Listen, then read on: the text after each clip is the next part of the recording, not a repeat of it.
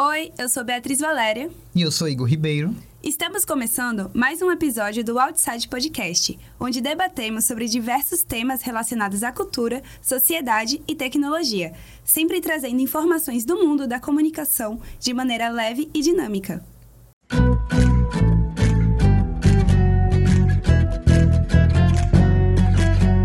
O mundo muda e a gente muda também.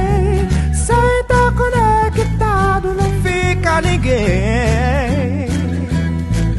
Pra falar, pra escutar, discutir e debater.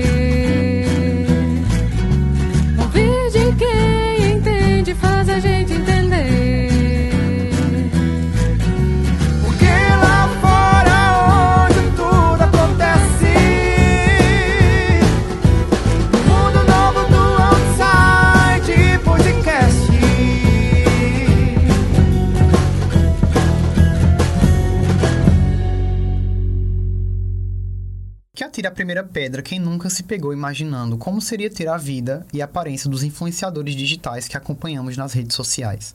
Acordar cedo da manhã com a pele perfeita, zero espinhas, barriga tanquinho e prontos para vencer as batalhas do cotidiano.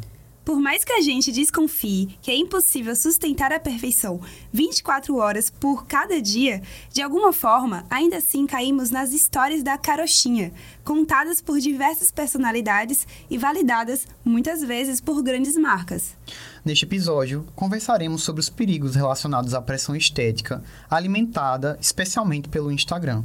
Discutiremos como a utilização dos filtros tem alterado a percepção da autoimagem dos usuários, a ponto de até mesmo agravar problemas relativos ao transtorno de dismorfia corporal e levar milhares de pessoas aos consultórios de cirurgiões plásticos em busca de procedimentos estéticos. Para este debate, receberemos a pesquisadora Madiane Nunes, mestra em comunicação pelo Programa de Pós-Graduação em Comunicação da Universidade Federal de Sergipe e graduada em Comunicação Social, Publicidade e Propaganda pela mesma universidade. Madiane pesquisa performances sociais e acumulação de capitais de grupos identitários nas mídias sociais. Em sua dissertação, ela discorreu sobre a disputa por capitais sociais em perfis do movimento Corpo Livre e da cultura fitness no Instagram. Receberemos também a influenciadora Júlia Souto, estudante de Publicidade e Propaganda na Universidade Federal de Sergipe. Ela possui um perfil no Instagram onde compartilha sua experiência de transição capilar, cuidados com os cabelos cacheados, bem como vivências da luta que enfrenta diariamente contra a acne. Júlia incentiva suas seguidoras a viverem uma vida livre dos padrões de beleza. Outra convidada para a nossa conversa será a pesquisadora, comunicóloga e influenciadora digital sergipana Clara Fagundes. Graduada e pós-graduada na Universidade de São Paulo, Clara pesquisa ativamente sobre mulheres, cultura, mídia e diversidade. Seu currículo conta com participações em revistas, talk shows e programas de rádio, impactando diretamente mais de 125 mil mulheres. Com esses números, ela se tornou uma referência em conteúdos educacionais sobre futurologia e feminismo no Brasil. Em seu perfil no Instagram, a comunicóloga trata de assuntos como pressão estética, machismo e feminismo. Para conduzir a entrevista, receberemos a estudante Ana Cecília. É com você, Cecília. Valeu, Igor. Vamos para as perguntas? Nesse primeiro bloco, entrevistaremos Madiane Nunes acerca da construção de estereótipos no Instagram baseados na sua pesquisa. O papel de influência e comparação que as redes sociais vêm desempenhando só cresce cada dia mais, muitas vezes criando um ambiente pouco saudável para se estar. Qual é o impacto que você percebe das redes sociais na construção de um imaginário de beleza? O que a gente não pode deixar de considerar quando a gente está pensando sobre o corpo, né, é a relação que se estabelece entre a materialidade desse corpo e as suas significâncias sociais, né? Partindo da perspectiva de que o corpo, mais do que um receptor dos símbolos culturais, ou seja, né, desse imaginário que se constrói sobre ele e sobre essas relações entre a aparência física e a beleza, o corpo é esse objeto, né, digamos assim, que também ele é produtor de cultura, produtor de sentidos. Então, como a Sônia Maluf mesmo fala, né, o corpo ele é produto e produtor de regras e valores sociais que estão vinculados diretamente com esse imaginário de beleza. Então eu vejo as mídias sociais como uma vitrine, entre aspas, né, e também um espaço é, em que são compartilhados esses valores e esses símbolos culturais, nesse nosso caso, atrelados à aparência física, né, ligado a essa construção de beleza. Então, seguindo essa linha, o corpo e as representações criadas sobre ele é que vai informar né, quais são os símbolos positivos, quais são os símbolos negativos, quais são os símbolos que são apreciados, quais são os aceitáveis, e na mesma medida também é, o que vai ser negado, o que vai ser excluído, excluído, na verdade, né? E convenhamos que ninguém quer ser excluído de nada, né? Ninguém quer se sentir rejeitado. Então é justamente por isso que quando a gente abre o Instagram, por exemplo, a gente se depara com imagens de corpos belos, perfeitos, vidas perfeitas, relacionamentos amorosos perfeitos. Sentimos essa coisa estranha, né? Essa coisa de que a gente não tá vivendo a nossa melhor vida, por exemplo. Então, quem nunca se perguntou por que, que sua vida não é igual de X pessoa ou Y pessoa, sabe? Quem nunca desejou ter o corpo desse ou daquele jeito, é porque a gente vive se comparando com esses símbolos entendidos como positivos, né? Relacionado à aparência, relacionado à, à beleza física.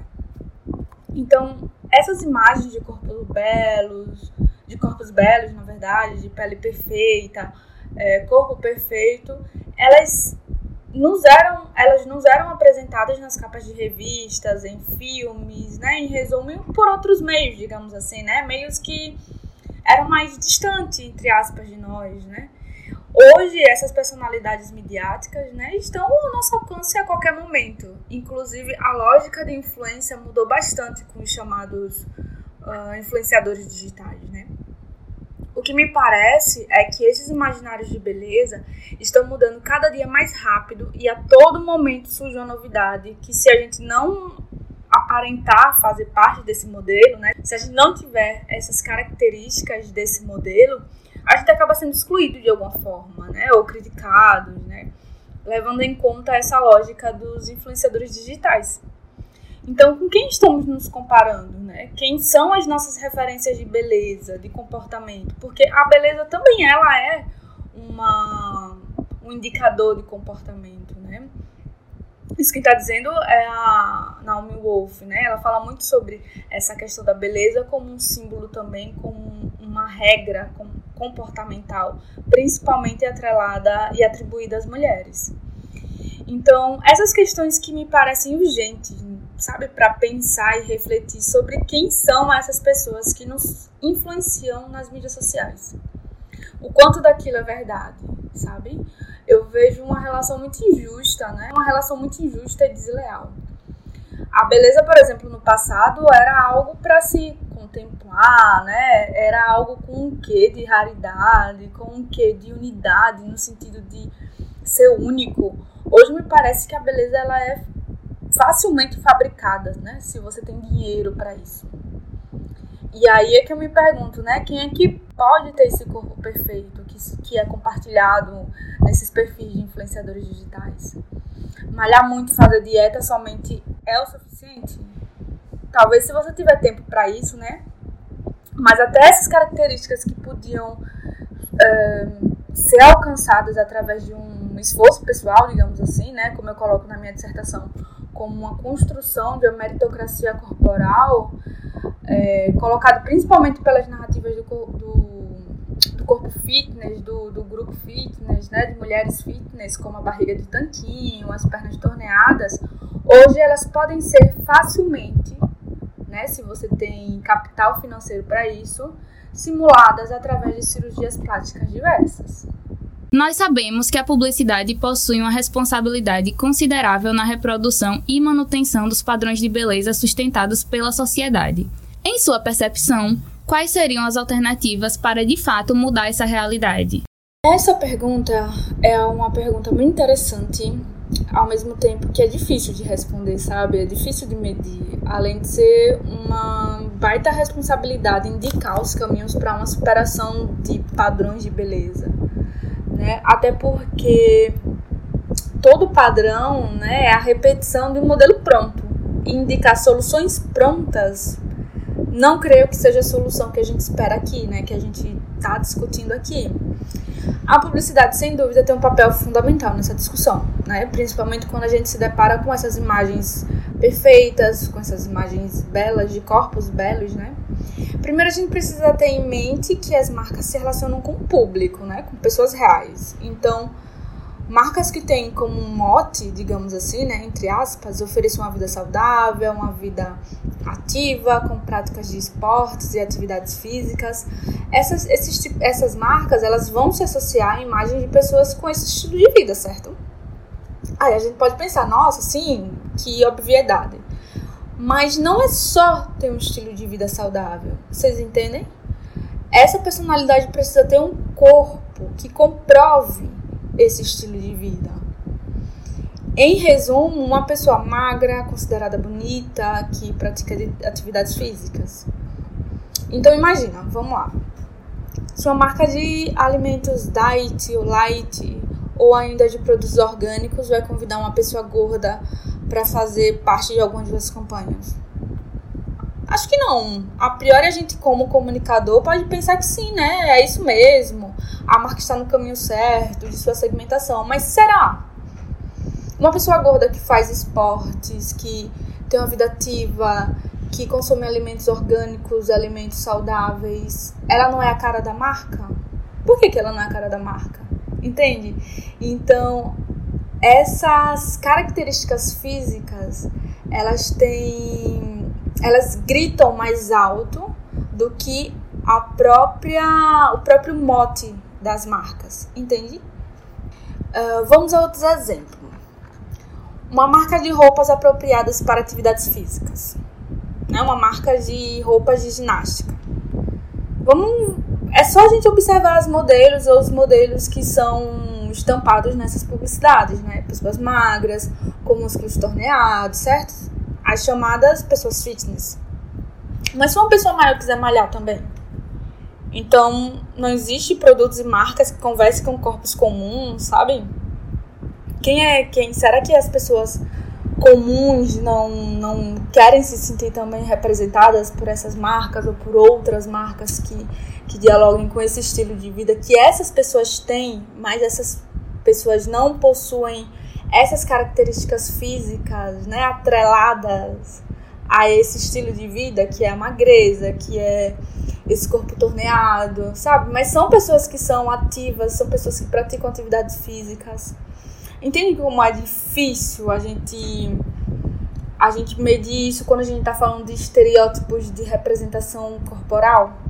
É, eu consigo citar recentemente a, a, campanha do Boticário, Desperta, não sei se vocês já viram, que traz imagens de corpos com marcas de que as roupas deixam em nossa pele, né?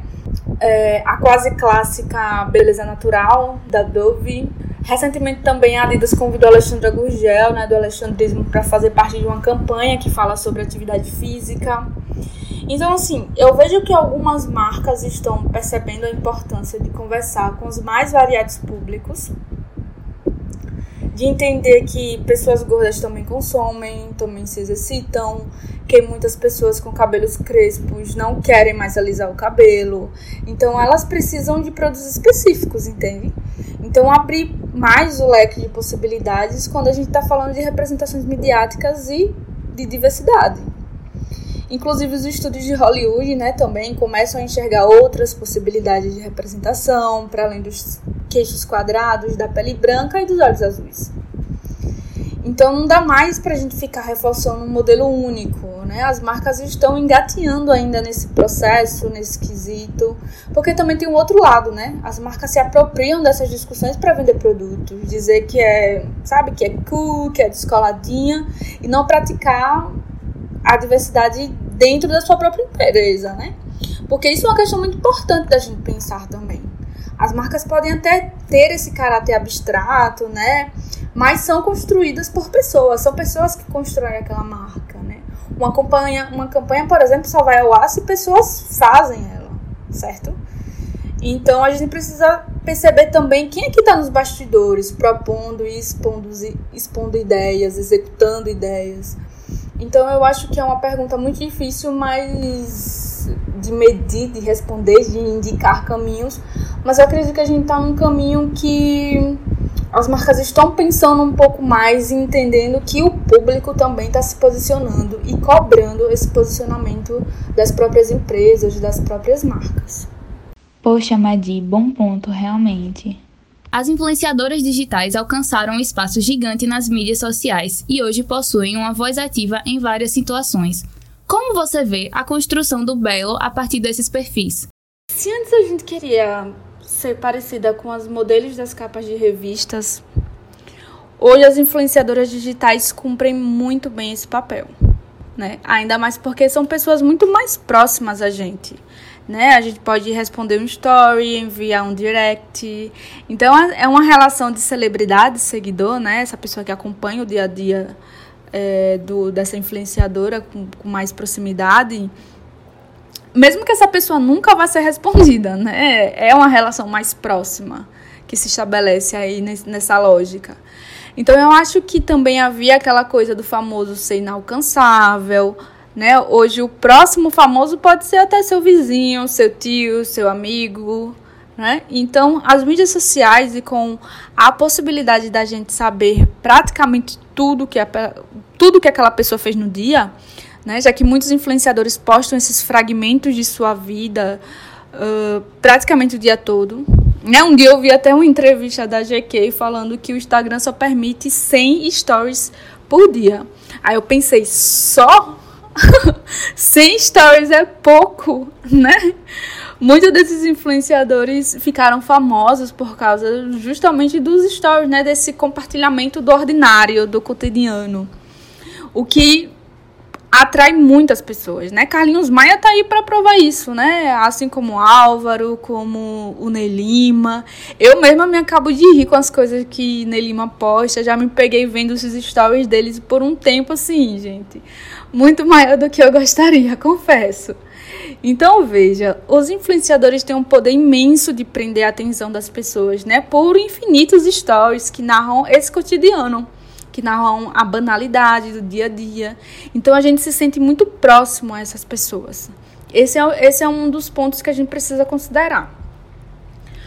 Quando. É, na verdade, alguns desses que eu citei, outros artistas, né, são conhecidos por terem sido infectados pelo Rica vírus, né? Todo mundo já deve ter ouvido falar sobre isso, né? Sobre o Rica vírus, um dos principais sintomas, digamos assim, né? É essa mudança do cotidiano para aquilo que é inalcançável. Quando a gente fala sobre beleza, né, sobre seria uma volta para essa relação que continua sendo íntima, mas ao mesmo tempo em que existe um abismo ali, né, nessa relação. Em resumo, o que seria esse rica vírus, né, que eu acho que todo mundo já ouviu falar, mas seria essa transformação visual de uma pessoa comum né? De, do, de, como eu falei, né? Do vizinho, do amigo, do seu tio, do seu primo. É, dessa pessoa comum para o que a gente entende hoje como lindo, como belo, como extraordinário, como um corpo inalcançável, muitas vezes. E com isso a exigência é implícita, né? E ao mesmo tempo berrante, assim, para que todo mundo seja infectado por esse vírus também. A Boca Rosa, por exemplo, é, é um exemplo vivo disso, né? Dessa mudança visual do comum para esse encaixe no padrão vigente de beleza.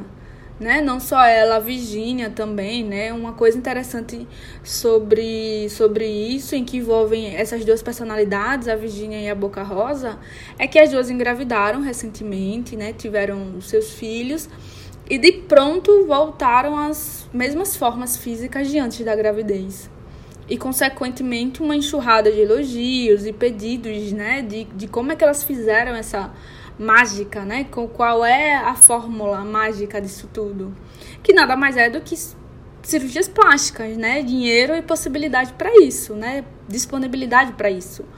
Não é um corpo que volta a ser torneado e com uma barriga chapada por pura genética. Acontece?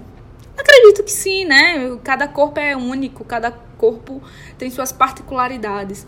Mas eu não creio que foi assim nesses dois casos.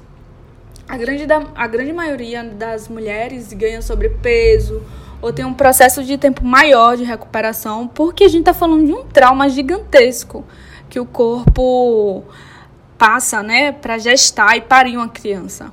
Então, então chega a ser uma exigência injusta e cruel, né, com todas as pessoas que já passaram pelo processo de gestação. Então, o que a gente passa a consumir como belo nas mídias sociais é uma padronização de corpos atrelados também a um tipo de fabricação de cirurgias plásticas a rodo aí. Né? Recentemente a GK foi questionado se a barriga que ela demonstrava em um vídeo ou uma foto era de verdade mesmo. Então, ela fez um story, eu acho, mostrando o resultado de uma cirurgia chamada lipoled, cirurgia que é uma cirurgia que simula gominhos no abdômen, né? Então, então veja, né? O belo construído nas mídias sociais, na minha visão, é uma construção em massa de corpos iguais. Porque até a chamada harmonização facial parece que fazem um molde único de rosto e encaixam na cabeça das pessoas, né? E essas pessoas saem todas com o mesmo formato de rosto, né? Poucas harmonizações respeitaram de fato os traços dos rostos das pessoas, né? Algo que eu particularmente custo para entender como como como as que podem, como é que as pessoas podem querer mais do mesmo, né? Mas ao mesmo tempo eu também entendo sobre essa exigência de você se encaixar num, num molde, né? De você se encaixar num, como eu falei, né? No, no padrão, nesse modelo repetitivo de corpos que a gente é bombardeada todo todo instante pelo, pelo, nas mídias sociais, principalmente, né? No meu caso, é, no caso do Instagram, que foi a mídia que eu que eu me adentrei mais e pesquisei mais sobre ela. É notório que mulheres plurais estão ganhando voz ativa nas redes sociais e começando a, aos poucos, mudar a percepção do que é belo. Você acredita que novos padrões de beleza estão surgindo? Qual o papel que mulheres gordas, deficientes ou não brancas exercem em relação a isso? É como eu disse anteriormente, né? Todo padrão é a repetição de um modelo pronto. Então, pensar na criação de um padrão, né, de um novo padrão, seja lá qual for, não é o que se busca. Né? Quando a gente está pensando em mulheres e corpos plurais. O que eu acredito, o que eu observo e o que eu torço muito para que aconteça é pela aceitação de corpos múltiplos. Né? É que os espaços sociais consigam suportar esses corpos, sejam eles gordos, sejam eles com deficiência, sabe? Que essas pessoas possam acessar esses lugares. E quando eu tô falando de acesso, eu estou falando literalmente, né?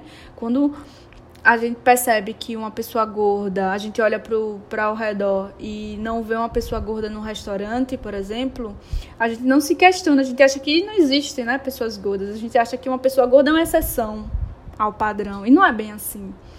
Né? Muitas vezes, e, na, e a minha pesquisa mostrou isso, que muitas pessoas gordas não saem de casa ou se sentem desconfortáveis no, no, em alguns locais porque elas não sabem se a cadeira vai suportar o peso, né? Elas não sabem se é, as mesas vão ser, vão ser próprias para o corpo delas. Muitas pessoas têm terror de ir à praia porque aquelas cadeiras de praia são extremamente frágeis. Então, imagina, um corpo maior ali, essa cadeira não vai sustentar. Então, esses espaços públicos, né, se tornam cada vez mais aterrorizantes para as pessoas que não possuem, não estão dentro dessa, desse modelo pronto, né, dessa repetição desse modelo, desse padrão. Então, quando a gente vai em lugares e acha que as pessoas não existem, as pessoas, não é que as pessoas não existem, né? É uma invisibilidade muito grande dessas pessoas, desses corpos, né? Por exemplo, se a gente recentemente teve uma polêmica do Lula Palusa, em que a Pequena Lô, acho que todo mundo aqui conhece a Pequena Lô, ela teve que, ela é uma, ela tem, ela é cadeirante, né? e ela teve que ser carregada no colo porque a estrutura, o palco, alguma coisa assim, não, ela não conseguia subir, né? Ou seja, não tinha rampas suficientes, não tinha acessibilidade suficiente para que essas pessoas pudessem frequentar um local. E veja, ela foi ela foi contratada pelo pelo Lollapalooza, né? Ela foi uma convidada especial do Lollapalooza. Então, me- mesmo nesses casos, né, em que a pessoa é convidada, tem todos esses problemas, né? Tem todos esses essa, esses problemas de acesso a esses lugares, que é muito o que eu estava falando antes, né? Imagine, a pequena ela foi contratada, foi, foi convidada pelo Lollapalooza, então ela foi se sentindo meio que à vontade, né? Vamos pensar assim, porque existia ali uma estrutura, e quando chegou lá, cadê essa estrutura?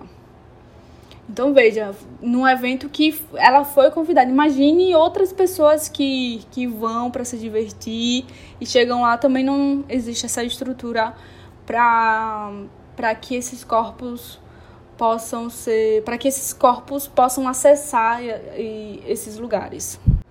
Outra influenciadora também, né, que é a Lorena, que ela possui uma Outra influencer que foi convidada pelo Lola Palusa, que é a Lorena, ela é uma pessoa ostomi- ostomizada e ela falou, relatou que sofreu uma, um constrangimento enorme, né? Porque uma pessoa ostomizada carrega uma bolsa, né? Externa ao corpo.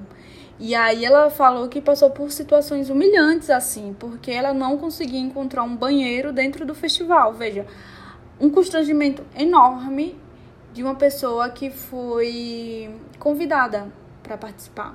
Então volta aquela aquele assunto que eu estava falando, né, sobre sobre as marcas se apropriarem de causas de forma indevida. Como é que como é que o Lollapalooza convida essas pessoas, né? Sabendo que essas pessoas têm uma série de limitações e não fornecem uma estrutura própria. Imagina, essas pessoas foram convidadas, e, as, e, e aí eu volto, né? Eu reforço. E, eu- e as pessoas que não foram convidadas para um bar, por exemplo. Não, não, não tem como, né? Não, é muito difícil, é muito complicado. O que, o que a gente pode começar a perceber é que as pessoas estão mais interessadas, né, sobre pessoas diferentes, digamos assim, pessoas que não estão dentro desse modelo pronto, né, pessoas que estão falando sobre outros assuntos que, que burlam essa norma, mas que ainda assim são, são eventos muito pequenos, ao mesmo tempo significativos, e eu espero que, como eu falei, né, eu espero e torço muito para que esses espaços eles saiam dessas representações das mídias sociais, do Instagram e elas com, comecem a ser de fato aplicadas no dia a dia, no cotidiano dessas pessoas de corpos múltiplos, de necessidades únicas. É verdade, Madiane, não tinha pensado por esse lado. O movimento Corpo Livre tem sido aderido por muitas mulheres. Como você enxerga esse cenário de não aceitação da padronização corporal social a médio prazo? Nossa, é uma pergunta difícil, hein?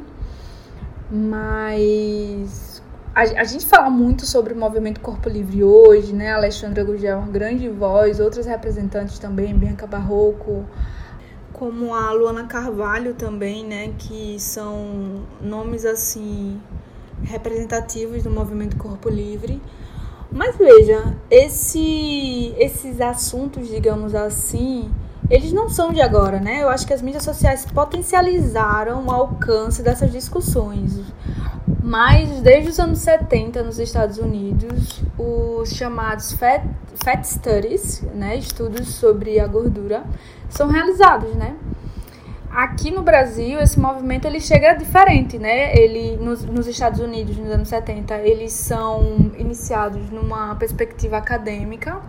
E aqui no Brasil esse movimento chega a, e começa a ganhar voz no sentido amplo da coisa lá no início dos anos 2010, por aí, principalmente através de influenciadoras como a Alexandra Gurgel, como a Julia Vec e outras desse segmento, também como o Caio Revela. Então veja, a Alexandra, ela é considerada uma das maiores vozes do movimento no, do Brasil, né? Esse movimento é de extrema importância, de extrema importância. Mas eu também vejo ele com um pouco de cuidado, principalmente depois que eu terminei a minha dissertação, porque apesar de ser um movimento que prega a liberdade corporal, a, a a não aceitação né, de, desse, dessa padronização dos corpos, ou seja, a aceitação do, do próprio corpo, eu acho que a gente precisa é, não tomar isso como uma regra. Mais uma vez, se a gente torna isso como uma regra, acaba voltando a um novo modelo, a um novo uma nova padronização de comportamento, de, sabe, de aparência. E eu acho que não é não é por aí que a gente precisa ir, que a gente tem que ir, sabe?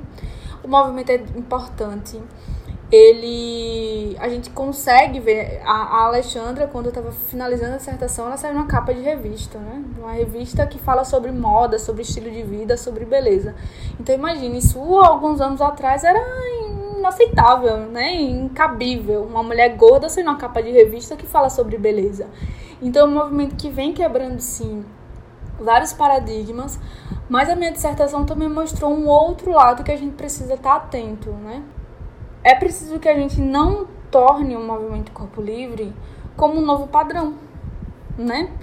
De beleza, de comportamento. Quando eu estava olhando os dados da minha pesquisa de mestrado, o que é que eu percebi nos comentários? E aí, só para recapitular, né, eu analisei o perfil da Alexandra Gugel e da Gabriela Pugliese e tentei ali entender como é que as narrativas eram construídas sobre as temáticas de corpo, aparência e saúde.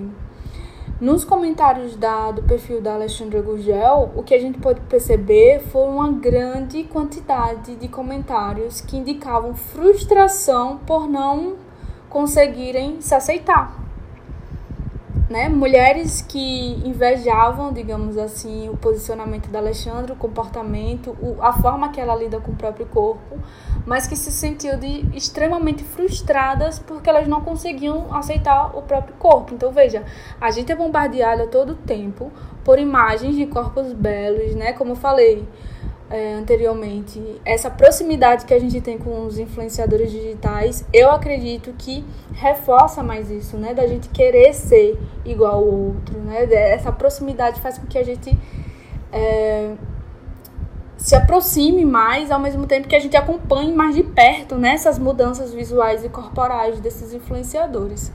Então, na minha pesquisa foi mostrado, né, que muitas mulheres se sentiam frustradas porque não conseguiam se aceitar de jeito nenhum. Diziam que consumiam o conteúdo da Alexandra, mas que se sentiam fracassadas porque não conseguiam se sentir bem com o próprio corpo. Então veja, quando a gente transforma um movimento de liberdade corporal em uma regra, a gente volta lá no, lá no início da conversa, né? Eu não estou dizendo em nenhum momento que o movimento Corpo Livre prega isso.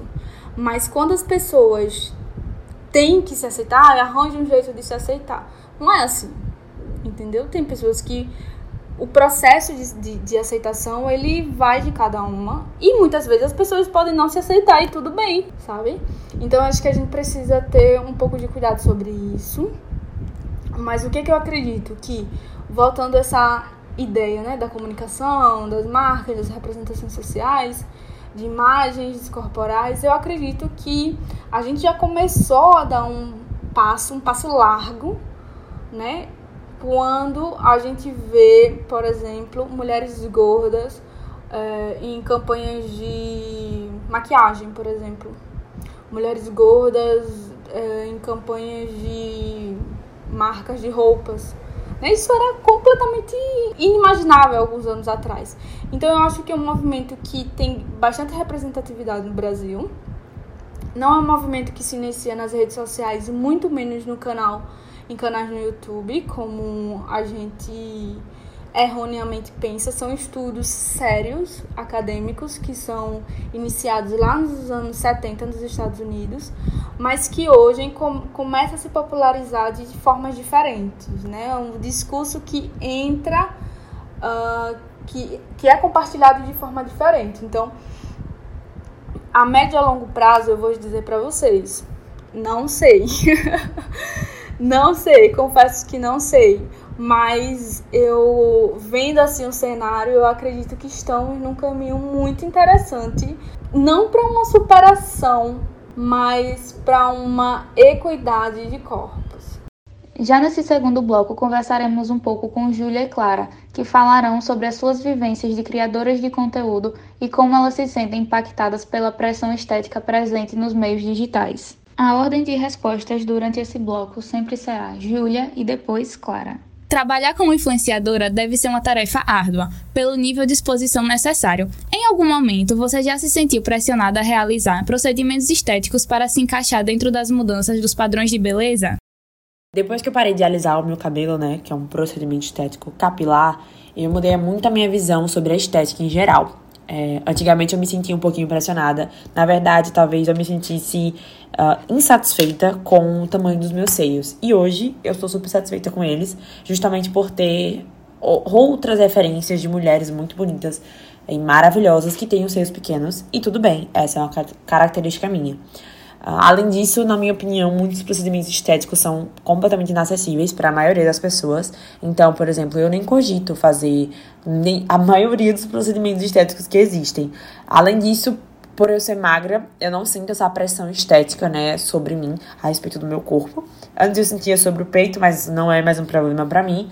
Então, atualmente eu tenho lidado muito melhor com isso, justamente porque a, o meu processo de aceitação do meu cabelo não foi só no cabelo, ele acabou se esparramando pelo corpo todo. Eu acho que no início do, da minha trajetória assim, na internet, isso acontecia com mais frequência, principalmente porque eu recebia mais comentários, mais comentários sobre o meu peso, meu cabelo, minha aparência, minhas roupas, e eu acho que talvez as pessoas tenham ficado mais sensíveis nesse sentido de falar um pouco menos sobre os corpos das mulheres, mas ao mesmo tempo é, sendo mais realista, eu acredito que eu fui construindo uma bolha, uma bolha de mulheres feministas que têm noção e que não vão falar sobre o meu corpo. Ainda mais porque eu tenho falado sobre a neutralidade do corpo já há algum tempo. E qual que é o, o conceito de neutralidade corporal? É compreender que nós somos muito mais do que os nossos corpos, muito mais do que a nossa aparência. E isso vale inclusive para amor próprio, autoestima. Então, eu sou uma pessoa que mesmo se eu me olhar no espelho hoje e eu não gostar do meu cabelo naquele dia, da minha aparência naquele dia, eu vou fazer tudo que eu tenho que fazer. Eu vou sair, eu vou gravar vídeo, que era algo que antes era muito mais difícil, né? Porque gravar vídeo é uma exposição grande. E, e fica difícil quando você tá se sentindo feia, por exemplo, e você baseia a sua autoestima naquela aparência.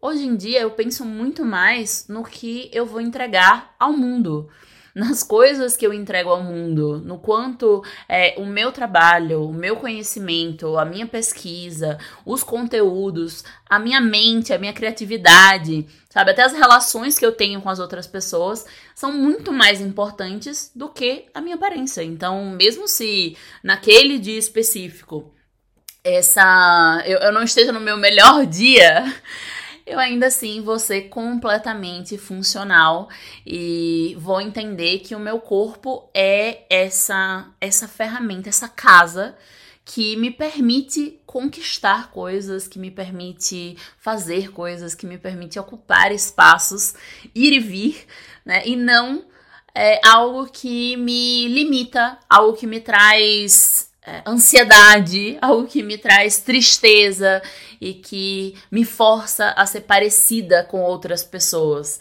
sabe? Eu acho que essa, essa compreensão de neutralidade, a bolha que eu fui formando na internet, é, me, me ajudaram bastante nesse nessa questão da comparação e da necessidade das mudanças, dos procedimentos estéticos e tal. Mas isso não significa que eu não receba com certa frequência propostas de parcerias, de permutas, propostas para fazer bichectomia, né, que é uma, uma cirurgia para você tirar a gordura da bochecha, para ficar com aquele rosto mais anguloso que tá super na moda, né, que as pessoas estão uh, inserindo um monte de coisa na cara para poder ficar com aquele rostinho anguloso, com a maçã mais é, destacada. E então eu recebo essas propostas, eu, eu consumo alguns conteúdos de, de mulheres que já fizeram diversos procedimentos. Só que hoje não é algo que me faça sofrer, não é algo que eu fique, meu Deus, eu tenho que fazer também.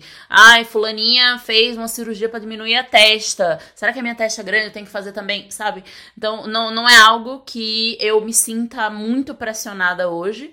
É, mas claro, a pressão estética atinge a todas nós. Então, mesmo se eu, pessoalmente, é, vivo a ideia de uma neutralidade do corpo, ainda assim, as referências ao meu redor, é, os, os filmes, as séries, as propagandas, as, as é, influencers que bombam muito, todas elas é, reforçam ali um padrão de beleza, e um padrão de beleza em que eu não me encaixo. Porém, hoje eu sei lidar melhor com isso do que eu lidava há 5 anos, do que eu lidava há 10 anos. Eu imagino que se tudo der certo, é só melhora daqui para frente. Realmente, Vivemos tanto online que às vezes sentido. não conseguimos perceber os efeitos que a rede tem sobre nós. Você tem alguns cuidados para não ser tão manipulada pelos padrões das mídias sociais? Sem dúvidas, existe muita manipulação nas redes sociais, tanto pelas imagens dos outros que são manipuladas e acabam que nos manipulam, tanto pelas nossas próprias imagens, é através dos filtros, né? Os filtros do, do Instagram, os filtros do TikTok, eles manipulam a nossa imagem. É, afinam o nariz, deixam a pele impecável, adicionam maquiagem. Então acabam criando uma versão nossa que não existe. Isso pode despertar na gente uma vontade de ser igual ao filtro. Só que o filtro não existe. É uma versão online que não existe pessoalmente. Então, um dos cuidados que eu tenho é utilizar menos filtros, principalmente se eu tiver de maquiagem. Já estou com uma maquiagem, já estou com um filtrinho da vida real. Então, eu tento não usar filtro. É difícil porque os filtros conseguem deixar você ainda mais belo. Então, você fica ali olhando e falando, ah, acho que vou postar assim. Mas um cuidado que eu tive foi quando eu tava sofrendo com acne, eu mostrar. Ficava meio mal às vezes, porque, enfim, ao estado de vulnerabilidade em que você tá com a autoestima baixa. Mas eu acabei ajudando algumas pessoas que também estavam sofrendo com acne. E essa troca é, de realidade é muito bacana. Mostrar o seu cabelo bagunçado, o seu corpo sem pose. Enfim, eu tenho esses cuidados. Mas confesso que nós também acabamos sendo manipulados pela grande massa de pessoas que também fazem isso e você não quer ficar de fora, você não quer ser o diferente, etc. É verdade, Júlia, eu concordo. Eu acho que o meu maior cuidado é seguir mulheres que se pareçam comigo e seguir mulheres que não se pareçam com o padrão de beleza. Então eu me cerco dessas referências de belezas diferentes mesmo, de belezas que é, têm particularidades, de belezas que são latinas, mestiças, pretas, gordas, né, com, com várias, vários recortes diferentes. E, e isso me ajuda muito a poder balancear quando, por exemplo, aparece um novo procedimento, o um novo milagre da beleza, a nova atriz do momento, a nova, a nova sensação, tipo, ah, é bichectomia, é preenchimento, é alongamento de cílios, é micropigmentação. Enfim, quando eu, você tem mais referências de beleza especificamente, isso te ajuda a filtrar, a filtrar o que faz sentido para você e o que não faz. Porque eu sou zero aquela pessoa que vai dizer, nossa, a partir de agora é, você se descobriu feminista, vamos dizer, e acabaram os procedimentos estéticos.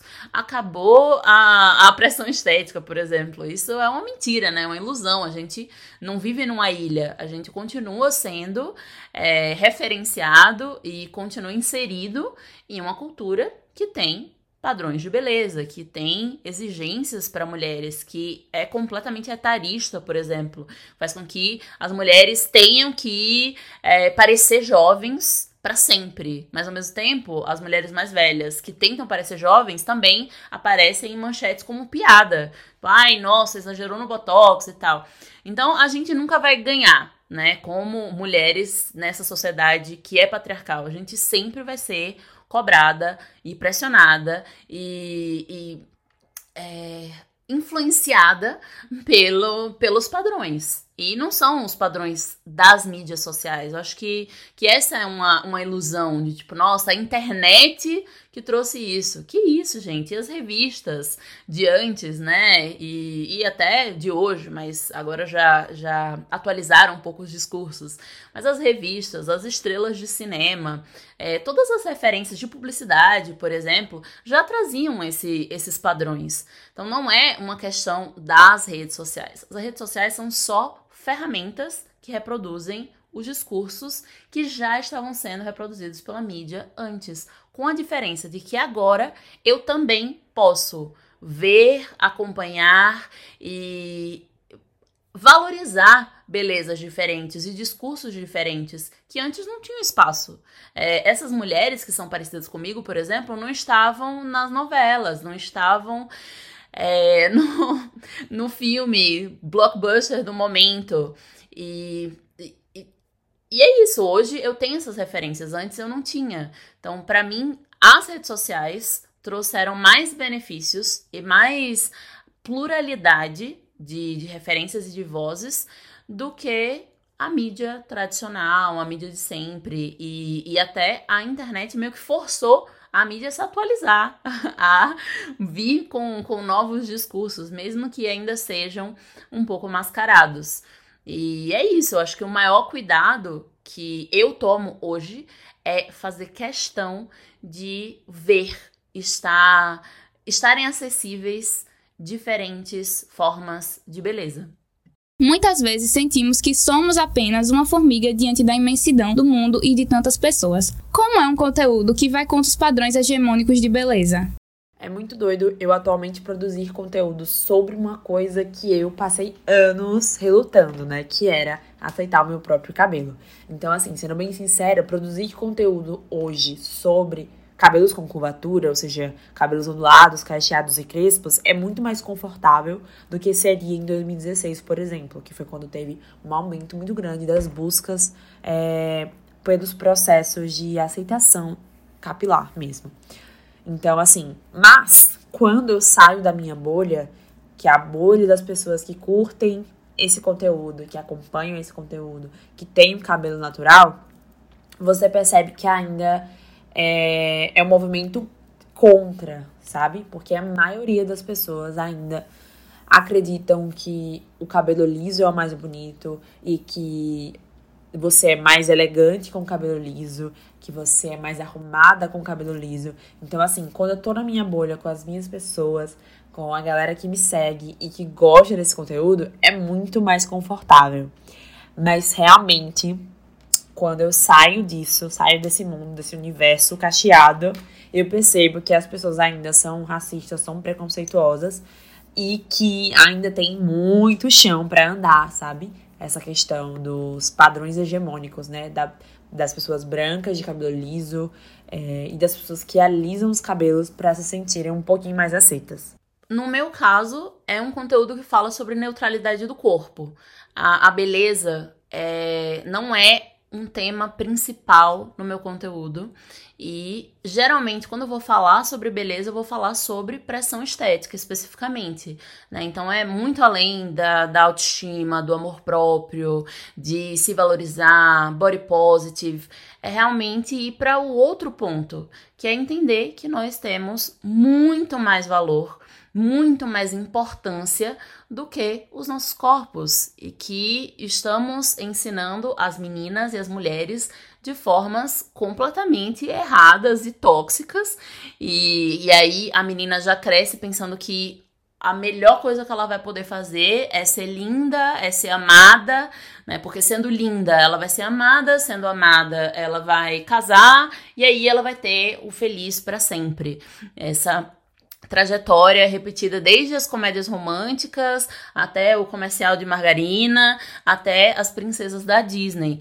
Então, para mim, trazer algo que questione, que contrarie os padrões hegemônicos de beleza, é realmente negar a importância, a prioridade da beleza na vida das mulheres. Vocês são muito mais do que isso, a gente é muito mais do que isso.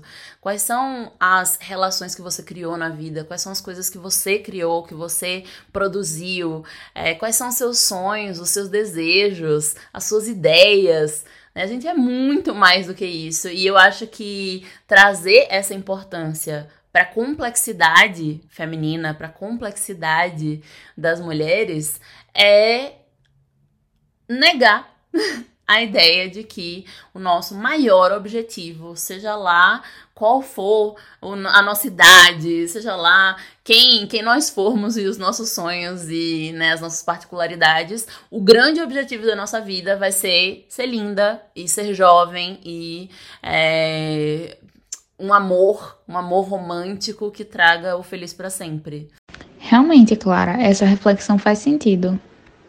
Por fim, nesse terceiro bloco, lançaremos perguntas de intersecção para que todas as convidadas possam responder.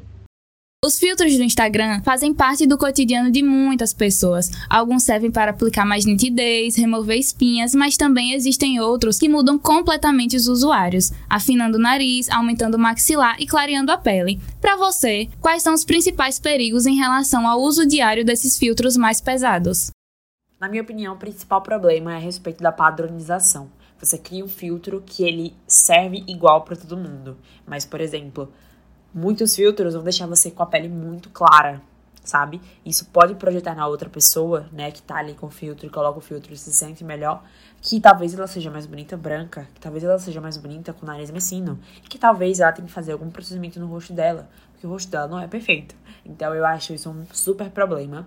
Uh, e você também acaba ressaltando outros problemas, né? Porque tem mais filtros que deixam a pele clara, sabe? Que embranquecem o seu rosto. Por quê? Porque muitos desenvolvedores de filtros fazem filtros para as pessoas brancas, porque não, até dentro da comunidade de fazer filtros, né, que tem diversas pessoas que lançam seus filtros na internet, tem uma minoria preta, sabe? Então, eu acho isso muito perigoso de você a gente tá caminhando para uma linha de diversidade, de aceitação e de repente começar a se prender, né, se diminuir e estar insatisfeito com coisas é, geradas por por esses filtros, sabe? Então eu acho que isso é um super problema, principalmente para gerações que estão vindo. O principal perigo é a pessoa parar de se reconhecer. Né? Parar de se reconhecer na naturalidade e acreditar que aquela, aquela nova feição, aquela nova face com o filtro é muito melhor do que a original, a verdadeira. Então, acho que esse é um, um, problema gravíssimo. E o outro, que é algo que tem sido comprovado com dados, principalmente nos últimos anos, é achar que dá para comprar aquela face. Né? Então, as pessoas estão indo no dermatologista para falar: eu quero preencher da forma que fica nesse filtro. Ah, eu quero fazer uma cirurgia plástica que deixe o meu nariz fino, como nesse filtro daqui. Ou eu quero fazer micropigmentação nos lábios para ter sempre lábios rosados, como neste filtro. E quando a gente vai ver os nomes dos filtros, são absolutamente bizarros, assim. Tem vários filtros que são, ah, sem filtro, beleza natural, acordei assim. então, reforça essa ideia de que o certo, o ideal, é que a beleza seja daquela forma e daquela forma sem fazer nada, né? Milagrosamente, aquela beleza natural, que na verdade é uma beleza natural com filtro. Só que hoje, é, todas essas inseguranças e todas essas transformações que os filtros é, possibilitam trazem também soluções pagas. Né? Tipo, ah, você quer ter uma maçã do rosto mais rosadinha, você quer ter uma, uma, um lábio mais grosso, você quer ter um nariz mais fino, você quer ter uma testa menor, você quer ter uma sobrancelha mais cheia todas essas coisas podem ser pagas, né? Tipo, ah, então você pode pagar uma micropigmentação, você pode pagar um preenchimento, você pode pagar botox, você pode pagar um monte de coisa para realmente lucrar a partir dessas inseguranças, né? Então, eu acho que esse esse também é um risco bastante grande, que é a pessoa começar a já se imaginar com aquele novo rosto, que é um rosto que é quase natural, parece natural, parece que ela acordou daquela forma, mas que sem o filtro ela não acorda daquela forma.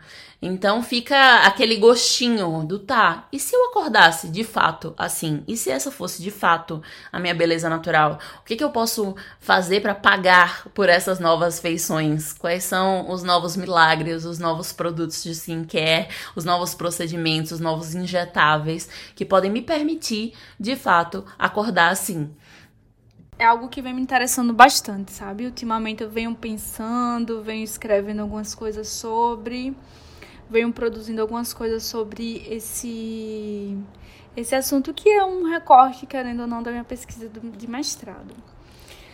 Os filtros mais trabalhados, né, esse que, esses que conseguem realmente fazer uma transformação, né, facial ou corporal nas pessoas é é muito doido pensar, né? Porque veja, é, o que, que a gente falava sobre, sobre as revistas, né? Ah, essa foto tá com muitos Photoshop, fotos photoshopadas, essas coisas.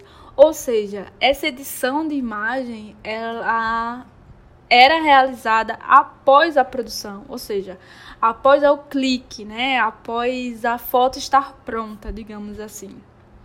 Agora essa lógica ela é reversa. Veja, a edição dessa foto, ela é feita antes mesmo do clique de gravar o vídeo ou de tirar foto. Então a pessoa tem a possibilidade de se modificar completamente antes mesmo de fazer essa gravação. Então, como é que essa pessoa se relaciona consigo mesma diante do espelho? Essa é uma preocupação que vem me. Eu ia, dizer atormentando, mas vem me preocupando, né, do ponto de vista acadêmico. Né? Qual é a relação que ela constrói de si mesma, né? Quando ela utiliza esses recursos de, de forma constante, né? de forma frequente. Sabe? São questões que eu acho que são urgentes para a gente começar a pensar sobre como é que esses filtros de como você coloca aqui, né, mais elaborados, eles, eles começam a influenciar na nossa própria percepção, né, e inclusive de quem a gente é. Várias pesquisas estão aí surgindo e saindo sobre como esses filtros eles influenciam na dismorfia de imagem. Que em resumo, né, não sou da área da psicologia, mas que em resumo seria essa quando a gente distorce a realidade sobre nossa aparência corporal, né? Como a gente, como a gente se enxerga diferente, diferente do que a gente realmente é do ponto de vista da aparência física, né? Então, eu vi, eu vi até um podcast recentemente, eu não me lembro qual podcast foi, mas que falava sobre esse rosto instagramável, né? Esse rosto de Instagram. E mais do que isso, né? Eu começo a observar que o filtro, é, esses filtros, né, mais mais elaborados, né, que a gente consegue se modificar inteira, ele também tem uma, uma participação, né, ele é entendido, pelo menos é assim que eu começo a entender e a desenhar, né, um, o meu olhar sobre, sobre esse objeto, que é uma simulação de uma realidade supostamente melhorada, né, você vai se edita completamente antes de, como eu falei, né, antes de gravar o vídeo, antes de tirar a foto, e acaba sendo essa foto, esse vídeo, ele acaba sendo um croquis, né, um, um rascunho para uma realização póstuma de uma cirurgia plástica, né? A Anitta mesmo eu lembro que ela deu uma entrevista que ela fez, ela editou toda uma foto dela e chegou pro cirurgião plástico e disse que queria aparecer com aquela versão dela melhorada. E é isso que os filtros fazem, né? Eles eles é, como é que eu posso dizer? Eles facilitaram o uso dessas ferramentas de edição de imagem, né? Com o celular a gente pode editar. Mais do que isso, se você abrir o TikTok, na parte lá tem uma seção de filtros e de, eu acho que é de maquiagem, se eu não me engano, se eu não me engano, que você consegue fazer tudo isso. Afinar o nariz, arquear a sobrancelha, aumentar os olhos, é, diminuir o pescoço, né? E, e, diminuir essa parte aqui da região de baixo do queixo, né? Que a famosa papada. Então você consegue fazer tudo isso antes de você gravar seu TikTok. Além disso, existem outros filtros mais elaborados, que são filtros de vídeo, que são filtros que afinam seu corpo, é, que aumentam seu quadril, que aumentam a região do seio, e você grava um vídeo, né, parecendo que é outra pessoa. E aí eu fico pensando como é que, como é que essa pessoa se relaciona com ela, né? Se diante da tela do celular ela vê uma imagem diante do espelho ela vê outra imagem completamente diferente, não? Então, como é que é, é isso que eu fico, sabe? Que isso que me que me preocupa, né? Que me move no sentido acadêmico da coisa também, né? Entender como é que essas pessoas se relacionam, né? Com essa imagem que ela é distorcida, né? Que ela mesma distorce, né? Atrás desse melhoramento físico rápido, né? E com ela lida com a própria imagem no espelho. Imagina, né? Imagina a cabeça dessa pessoa. Tanto é que, que, que um tempo atrás surgiu um movimento de não é normal se odiar sem filtro. Porque as pessoas realmente estavam entrando numa, numa coisa assim de não se aceitarem sem o filtro, né? Tipo, eu tenho várias conhecidas minhas que se for postar uma foto sem filtro, ela manda pagar na hora, entendeu? Então, qual é a relação que a gente tá construindo sobre a nossa aparência, sabe?